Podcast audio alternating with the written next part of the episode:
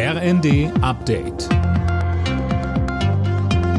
Stündlich neu. Auf den Punkt informiert. Ich bin Gisa Weber. Guten Abend.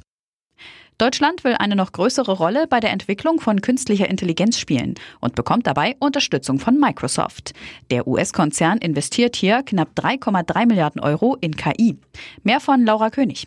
Mit dem Geld sollen in den nächsten zwei Jahren die Rechenzentrumskapazitäten ausgebaut werden. Auch ein KI-Weiterbildungsprogramm ist in Planung. Profitieren soll etwa der bisherige Microsoft-Standort in Frankfurt am Main. Weitere sollen außerdem in NRW entstehen. Kanzler Scholz sprach von einer sehr guten Nachricht für den Wirtschaftsstandort Deutschland. Solche Projekte würden zeigen, wie attraktiv unser Land auch für ausländische Investoren sei. Die Ukraine kann weiter darauf setzen, von den NATO-Mitgliedern unterstützt zu werden.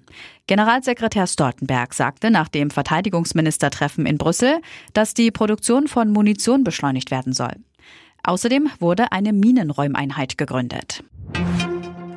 Der ukrainische Präsident Zelensky kommt morgen nach Deutschland und Frankreich. Er trifft sich mit Kanzler Scholz und Frankreichs Staatschef Macron.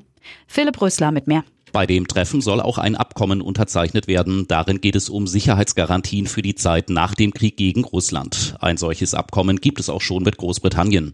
Am Wochenende ist Zelensky dann bei der Münchner Sicherheitskonferenz dabei. Da stehen unter anderem Gespräche mit US-Vizepräsidentin Harris an. Thema dürften da weitere Waffenlieferungen der Amerikaner an die Ukraine sein. In Berlin beginnt heute Abend die Berlinale, das wichtigste Filmfestival in Deutschland. Bis Sonntag kommender Woche werden insgesamt 233 Filme aus 80 Ländern gezeigt. Regisseur Martin Scorsese bekommt den goldenen Ehrenbären für sein Lebenswerk.